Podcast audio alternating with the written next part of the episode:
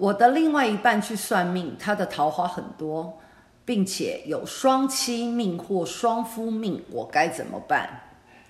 你想要听乐观一点的说法，还是消极一点的说法？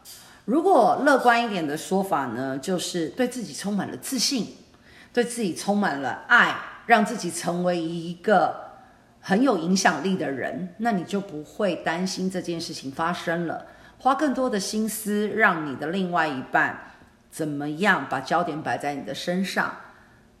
如果消极的对话就是，那就是去结婚再离婚再结婚啊，这就是最好的破法。万法皆有破，但是唯心而已。从你自己的自身做起。倘若我的一生都要活在一张算命的纸上，那你来地球旅行干嘛？你来人间这一趟干嘛？来人间一趟，不要出洋相。